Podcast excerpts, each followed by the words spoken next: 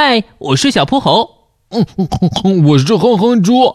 想和我们做好朋友的话，别忘了关注、订阅和五星好评哦。下面故事开始了，《怪奇王国冒险之旅》古印度篇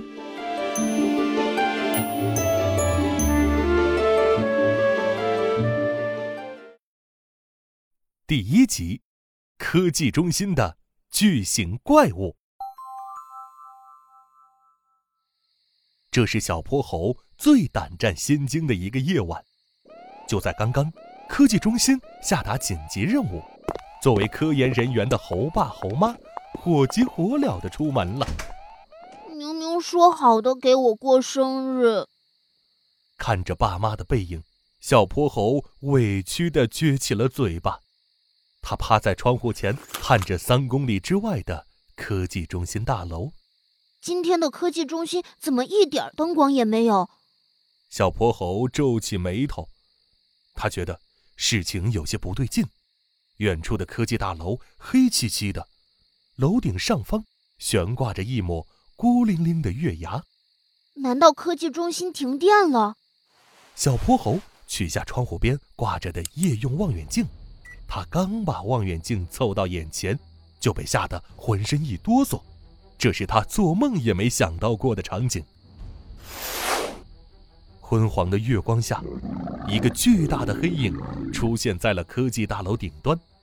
那黑影有着人的形状，但肯定不是人类，因为它有三米多高，披散着头发，两只眼睛还发着绿光。他举着一把闪着寒光的弯刀，模样十分可怕。夜空中划过了一阵密集的激光电流，科技中心的作战飞艇从云层中穿了出来，他们排列成四面夹击的战斗队形，一起向不明怪物发出了猛烈攻击。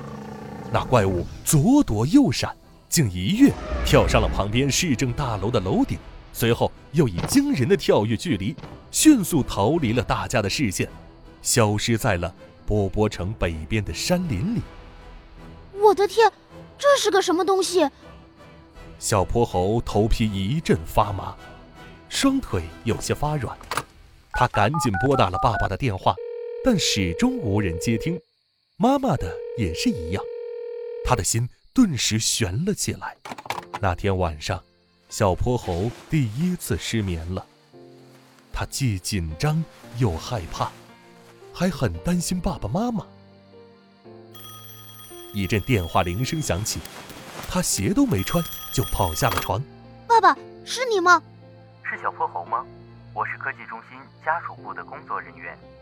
你爸妈因为接到新任务，暂时不能回家。我们会把你送到你奶奶家去，你收拾一下行李，我们稍后就到。那他们多久才能回来？这个嘛，得看情况。你先收拾行李，一会儿见。小泼猴挂了电话，看了看桌子上的生日蛋糕，最外层的奶油已经开始融化，蛋糕中间用麦芽糖做成的孙悟空人偶也开始歪斜。他轻轻地扶正了人偶，然后踮着脚把蛋糕放进冰箱，接着拿上昨晚的望远镜，收拾了一下随身的小背包，出门了。不过，他并没有去和科技中心的工作人员接头，而是乘车去了另一个方向。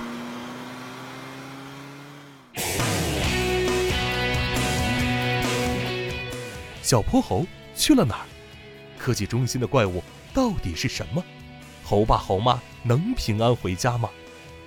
请听下集：方舟宝盒被偷走了。